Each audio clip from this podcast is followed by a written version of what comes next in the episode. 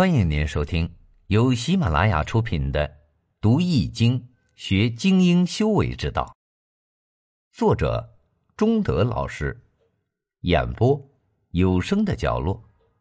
欢迎订阅。历解，庄子乐极生悲，否极泰来。你好，欢迎收听由吉生学堂打造的《读易经》。学精英修为之道课程。传说庄子小时候听说苦县的老子是个大学问家，就去苦县要拜老子为师。庄子来到苦县，找到老子讲学的地方，一看，一群人正围着听讲嘞，赶忙挤进去向老子行礼。老子问他：“你是哪里人？”来找我干啥？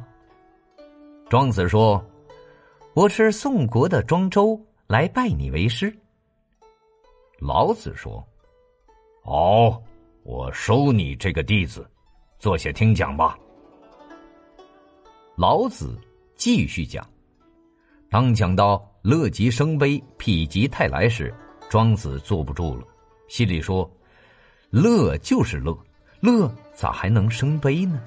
痞就不痞，痞跟泰有啥关系嘞？八下里不挨气儿，净是胡连八扯。想到这儿，他站起来就走了。庄子往回走，路过一片桃林，只见桃花盛开，景色美极了。他心里高兴，蹦着跳着倒退着走，没想到扑通一声掉进了井里。还好水不太深。只喝了几口水，就站稳脚了。可井水透骨凉，他就想，自己该冻死在这里了。哎，真是乐极生悲呀！可又一想，我不能等死呀，得往外爬。他扒着个砖洞就往上爬，无意间摸到一个硬东西，拿出来一看，是个玉石蛤蟆。这时。有一群人追小偷，追到井边，往井里一看，发现了庄子，就把他拉了上来。见他手里拿着玉石蛤蟆，就夺了过去，把他吊在树上拷打。原来这玩意叫玉蟾蜍，是本地姬员外家的传世之宝。管家发现宝物被盗，就派人四下追赶。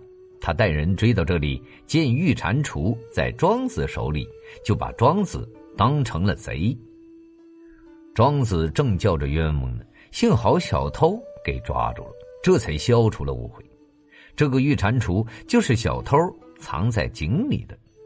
姬员外知道冤枉了庄子，过意不去，就拿白银三百两向庄子赔情。庄子这时想起老子说的“乐极生悲，否极泰来”。